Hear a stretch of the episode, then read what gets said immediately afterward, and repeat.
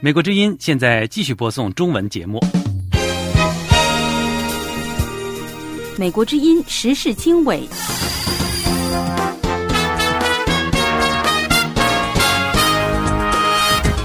各位听众朋友，大家好，欢迎收听美国之音的时事经纬节目，我是宇宙，从美国首都华盛顿向您播音。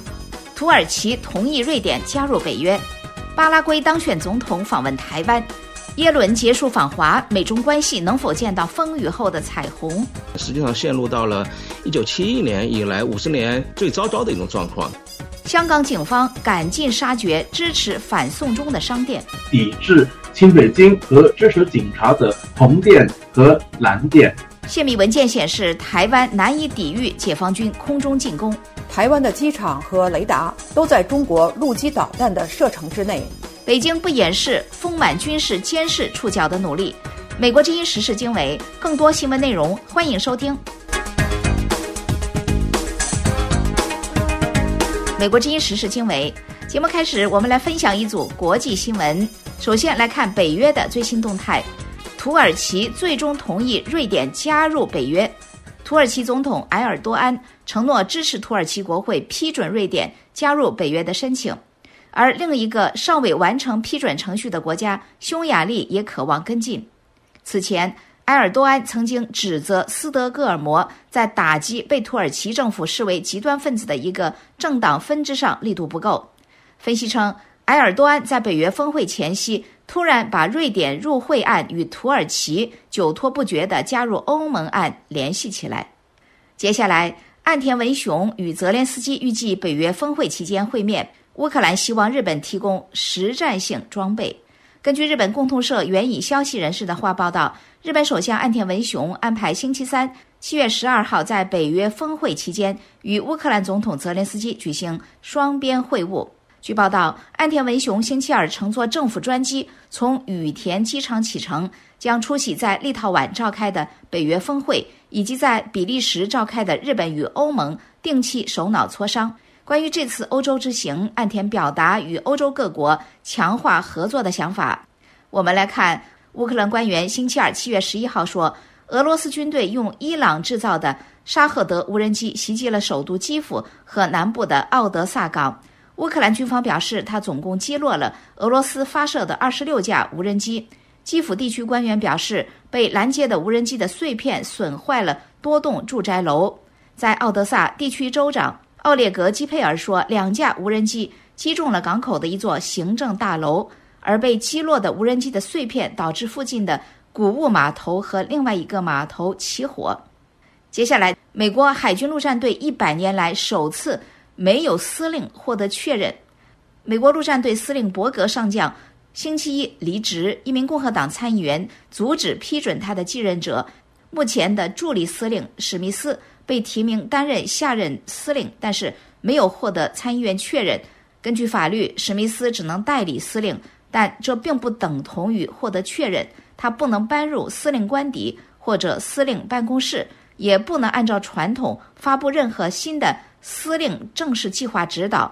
接下来，负责处理与朝鲜关系的韩国统一部长全宁市星期一七月十号表示，朝鲜的粮食状况仍然很糟糕。近几十年来，朝鲜遭受了严重的粮食短缺。国际专家警告说，大流行病期间的边境关闭使得情况变得更加恶化。全宁市说，从邻国中国的进口已经缓解了朝鲜的粮食短缺问题。海关数据显示，二零二三年头两个月，中国对朝鲜的出口量增加了一倍多，其中主要出口商品为砂糖、豆油和大米。最后，关于全球气候变暖。去年夏天，欧洲热浪造成近六万二千人死亡。科学家们在一项最新研究中发现，由于温室气体排放加剧了气候变化，从而在欧洲引发破纪录的炎热天气。美国有线电视新闻网 CNN 在报道中指出，这项研究再次证明炎热的天气是无声的杀手，而受害者的人数统计被大大的疏漏。这项由国际学术期刊《自然医学》星期一。七月十号公布的研究结果显示，去年五月三十号到九月四号，意大利灾情最为严重，热浪一共导致一万八千人死亡。西班牙排名第二，死亡略高于一万一千人。德国则是死了八千人。研究者还发现，极端炎热天气对老人和妇女的杀伤性特别强。美国之音时事经纬，以上是一组国际新闻。阅读更多新闻和深度报道，请登录美国之音中文网 www 点 voa chinese 点 com。接下来，我们将关注有关中港台的最新动态，请您不要走开。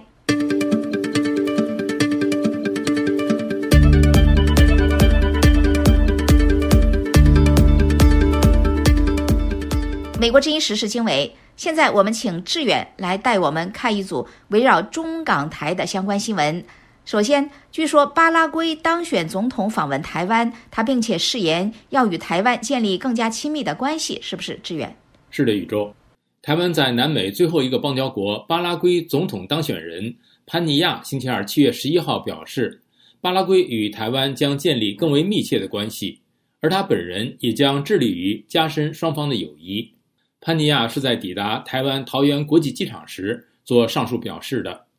他将对台湾进行为期五天的访问。台湾外交部长吴钊燮到机场迎接潘尼亚一行。潘尼亚此次访台将分别与蔡英文总统和已经确定明年一月参加台湾大选的执政党的民进党总统候选人副总统赖清德举行会晤。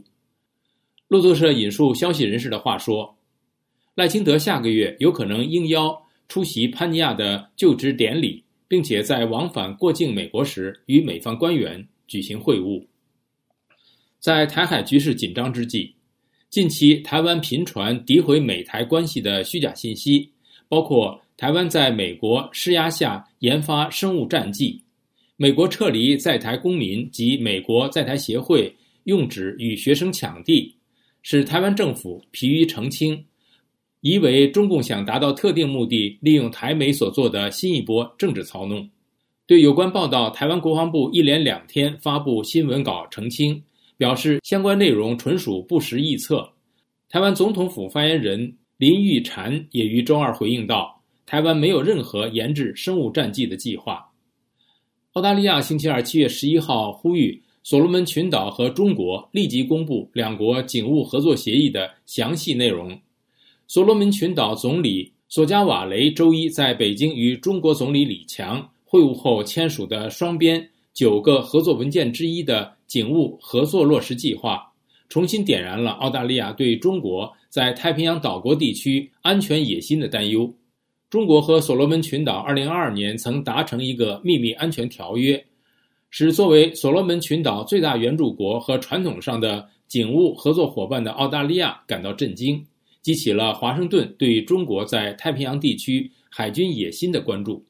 美国国会参众两院议员今年三月份分别提出封杀抖音国际版 TikTok 的法案，但迄今仍无明显具体进展。民主党籍的参议院情报委员会主席马克·沃纳透露，TikTok 砸了一亿美元进行游说工作，导致立法进度缓慢。然而，通过立法以限制 TikTok 的必要性。仍然是显而易见的。在大部分西方国家继续与高于平常的通货膨胀率做斗争时，中国面临着一个截然不同的问题：潜在的价格通货紧缩。这可能预示着未来出现严重的经济问题。周一七月十号，官方数据显示，六月份消费者价格与去年同期相比几乎没有上涨，排除波动较大的食品和能源行业。通货膨胀率仍然低得惊人，仅为每年百分之零点四。经济学家认为，当整体经济的价格开始下降时，极低的通货膨胀或通货紧缩可能会严重阻碍经济增长。香港警方国安处大批警察星期二七月十一号一早，搜查被港府通缉的前香港众志创党主席罗冠聪的原寓所，带走他的父母及兄长录口供。随后，三人已获准离开警署。路透社说，香港警方没有立即回应置评请求，而罗冠聪本人目前也谢绝发表评论。宇宙，好，我们感谢志远分享围绕中港台的最新新闻，请您不要走开。接下来，我们来关注耶伦结束访华，美中关系能否见到风雨后的彩虹？马上回来。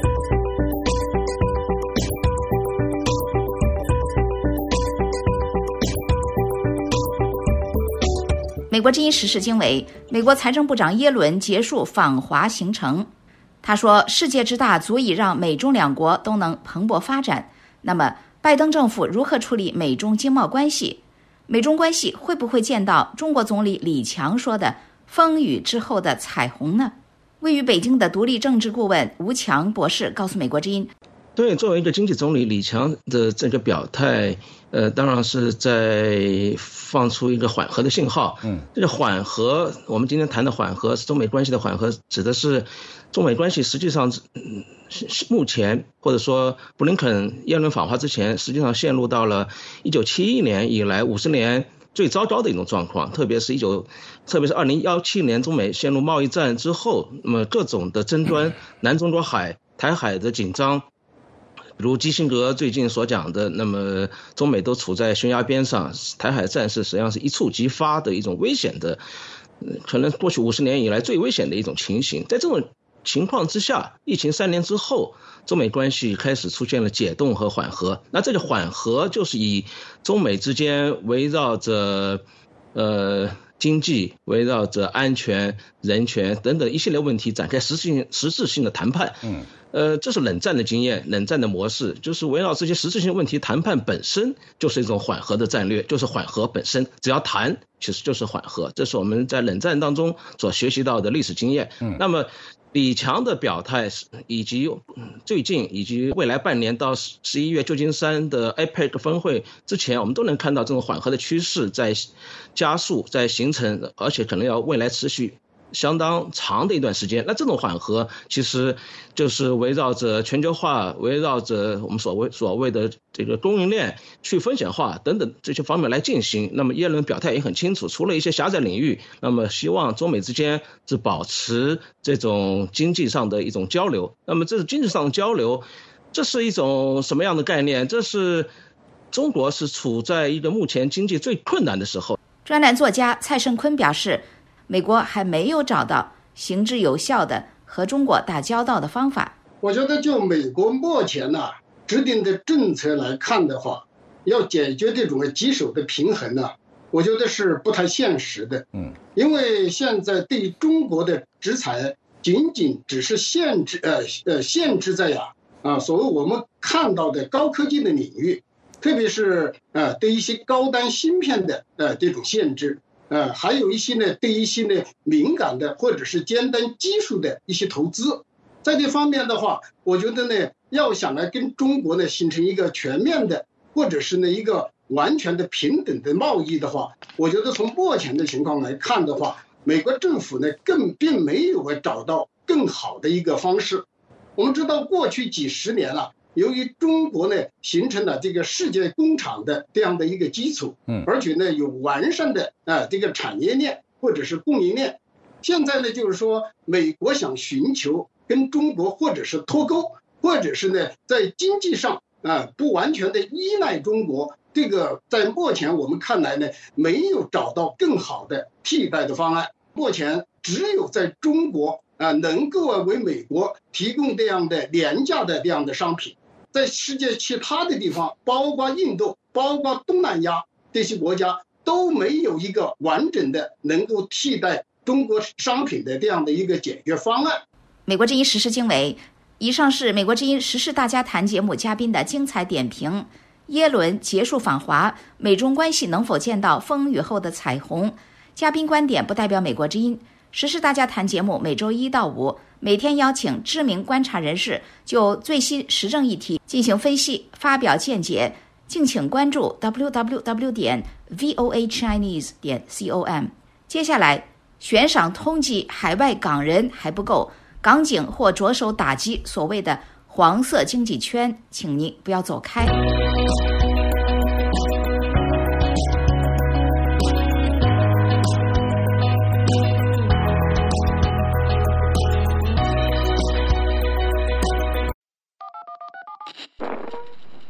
在中央戏剧学院读大二的王龙蒙参加了八九学运。他跟我说特神秘，哎，龙蒙广场闹事儿了，咱们去看看。我俩就骑着自行车就闹事儿去了。他参加了爵士团，肚子里空啊，饿呀，你的血糖不够吗？头晕啊，走不动路。我去趟厕所要走两个小时的路。他遇见了爱情，那对我一个当时单身的男子来讲，对这样一个淳朴的南国的国色天香的女孩子，我当然会产生我的情感。天安门成了演员王龙蒙人生中最大的舞台。我其实就喜欢这种氛围，喜欢那个人人都在关心着国家的未来，真的激动人心。欢迎收听美国之音出品的播客节目《岳阳电话》，我是武阳。美国之音时事经纬：香港警方国安处上星期先后拘捕五名前香港本土政党香港众志成员，并且搜查支持反送中运动理念商店（俗称的“黄店”）的平台。此后，最少有一家平台辖下的黄店宣布结业。警方更有可能在短期内针对反送中运动后兴起的黄色经济圈采取打击行动。下面是志远连线美国之音驻香港特约记者高峰。高峰，所谓的黄店到底是怎样的一个概念？为何香港警察会针对支持黄店的平台采取行动，并且拘捕平台的经营者呢？志远，呃，香港在二零一九年六月初爆发呃反送中运动，引发了史无前例的大规模的街头抗争，并且衍生出支持运动理念的所谓的黄色经济圈。那么，在香港被俗称为“黄店”的商铺呢，是以餐厅、小食店为主。支持反送中运动的消费者呢，会优先光顾政见和理念相近的。黄店，那么同时也也会抵制亲北京和支持警察的红店和蓝店。那么这一次事件里面呢，名为呃惩罚咪的这个网购平台，过去呢会罗列出香港各区黄店的资料，呃支持黄色经济圈。但是呢，营运惩罚咪网购平台的前香港本土政党香港众志的成员。他们涉嫌在平台收取资金，支援八名被悬赏通缉的海外港人，上星期先后被香港警察拘捕。支援。那么与案件有关的所谓惩罚咪平台下架，他所支持的黄店有没有受到影响呢？高峰。志远，呃，目前在网上的搜寻器呢，仍然能够找到网购平台惩罚咪的网站。不过呢，如果你按这个下载城市的话呢，网站显示这个伺服器是找不到要求的网址的，而惩罚咪的脸书还有 Instagram 的两个社交网站的专业也无法浏览，怀疑已经停止运作。呃，香港警方国安处对黄店平台惩罚咪采取行动后呢，一家被平台推介的商店。也就是由社运出狱人士成立的网购平台叫利记，也宣布结业。呃，他们没有交代结业的原因。呃，港媒《新港日报》则引述消息人士的话说，呃，香港警方已经就后续的行动做出了部署，包括要针对黄色经济圈等软对抗行为的打击行动。以全面切断潜逃海外的所谓反中乱港分子的资金链，支援。那么，香港目前呢有多少家黄店？就是所谓的黄店，港人光顾黄店又是否违法呢？高峰，志远。呃，黄色经济圈的规模和经济效益啊，到现在为止没有人做过一个正式的统计，而且这些黄店基本上是以小店为主。难以整合数据，不过呃，仅仅是惩罚咪平台所支持的黄店呢，就已经有好几百家。呃，香港前本土派立法会议员梁颂恒表示，所谓的呃支持反中乱港分子的定义呢，其实相当的模糊，担心香港警方将来如果真的执法的话啊，会无限延伸。比如说，我今天我分享立场新闻的新闻。或者是我我支持苹果日报背部的管理层，那那我是是不是也可以是支持被通缉呀、违反国安法的人，其实也是吧？那那我是不是也可以啊被捕？所以这个是不合理，也是不合比例的，在在法律下面。但是香港现在不是一个法律、讲法治的一个地方吗？这个事件其实不只是针对啊王室经济圈，而是把香港人整个的生存的空间，其实都在慢慢的压逼。本身是资深大律师的香港行政会议成员汤家华则表示。嗯，其实目前香港并没有涉及软对抗的罪行，所以呢，如果香港人纯粹是支持有政治立场的商户呢，这一点并不违法的。但是必须留意商铺的资金流向会否有不法用途。志远，美国之音实时经纬，以上是志远连线美国之音驻香港特约记者高峰。悬赏通缉海外港人还不够。港警或着手打击所谓黄色经济圈。接下来，我们将关注五角大楼泄密文件指台湾防空脆弱，台湾如何抵御解放军空中优势？请你不要走开。当今真相为重，掌握全球脉动，只要点击 VOA Plus，手指移动，信息即来，追踪政治动向。体验真实生活，世界各地的声音，随时随地轻松获取。现在就下载 VOA Plus 应用程序，VOA Plus。美国之音时事经纬，有美国媒体援引美国国防部泄密文件指出，中国空军相比乌克兰战争中的俄罗斯，将更有机会在台海冲突中建立早期制空权。不过，台湾国防部予以了反驳。美国众议院属下的美国与中共战略竞争特设委员会与华府智库新美国安全中心不久前就台海战争举行了闭门兵推。这个委员会主席加拉加尔表示，美国有必要帮助台湾全面增加武器，提高远程导弹的生产。军事专家也认为，台湾空军面临地理、数量和整合能力上的多重挑战。美国急需帮助台湾建立多层次防空和导弹防御系统，以阻止解放军从台东海域打击台湾的关键空军基地。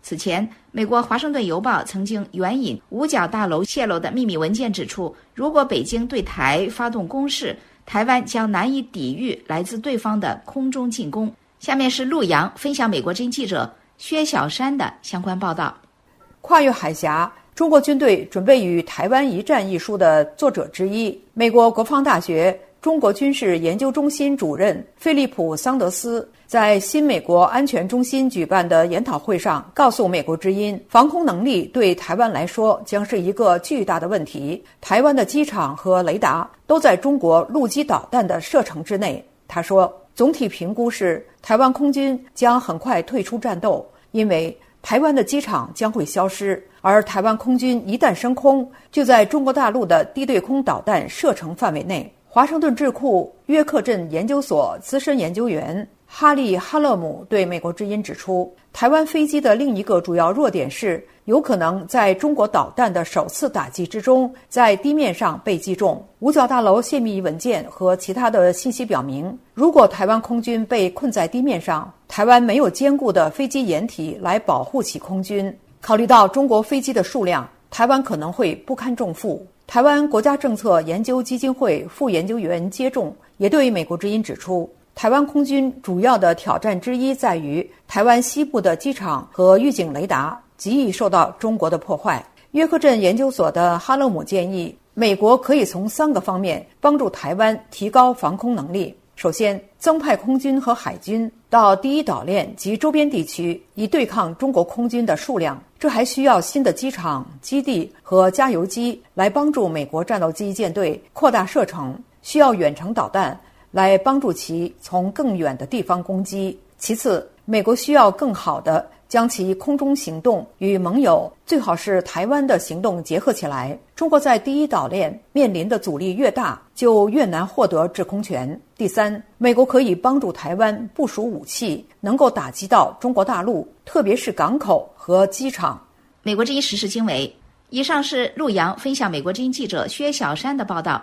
泄密文件指台湾防空脆弱，台湾如何抵御解放军空中优势？阅读更多新闻和深度报道，请登录美国之音中文网 www 点 voa chinese 点 com。接下来我们关注从古巴瞄准美国，中国不掩饰丰满军事监视触角的努力。我们马上回来。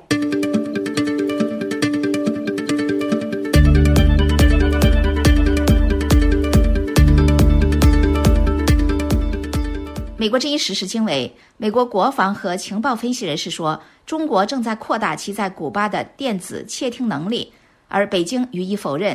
有分析称，中国试图丰满军事监视网络的触角，而北京并没有加以掩饰。美国之音综合报道说，古巴监听站将美国东海岸置于涵盖范围之内，其中包括在佛罗里达州的军事和民用太空发射，以及几个大型陆军和海军基地。一位熟悉这类行动的退休军官说：“古巴靠近赤道，可以更容易地监测地球静止军事卫星。它还可以帮助中国关注太空探索技术的星链卫星网络的发展。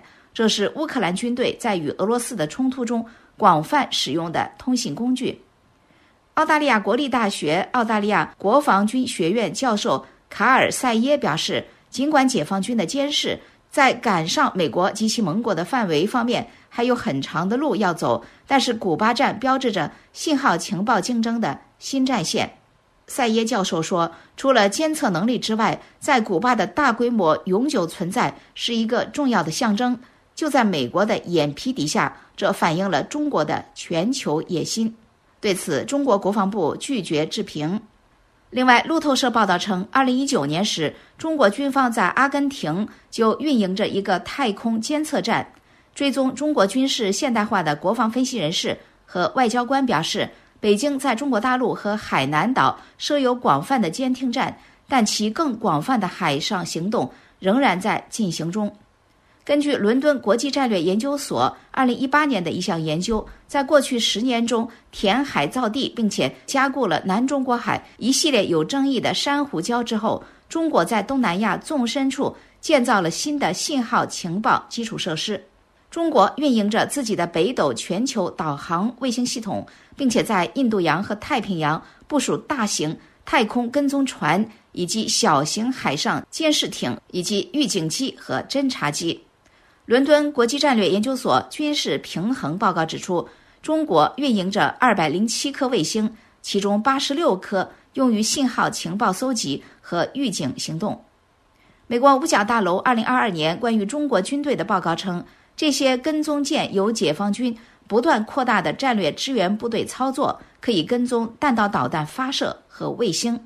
报告指出，中国的战略支援部队还在纳米比亚。巴基斯坦和肯尼亚以及阿根廷设有跟踪和指挥站。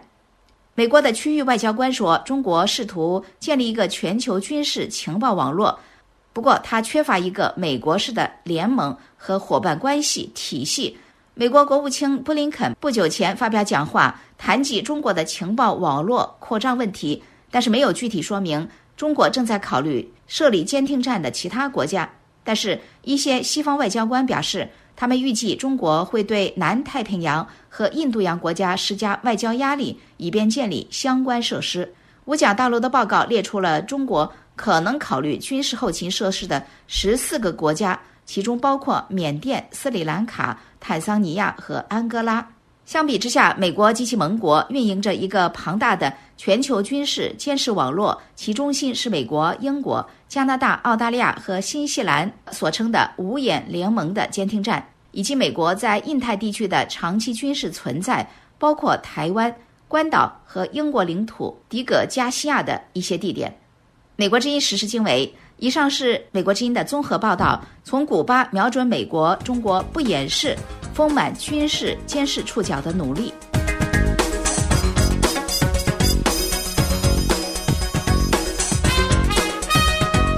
美国之音时事经纬，各位听众朋友，今天的时事经纬节目到这里就跟您说再会了。今天的编辑是晨曦，我是宇宙，感谢各位收听，我们下次节目再见。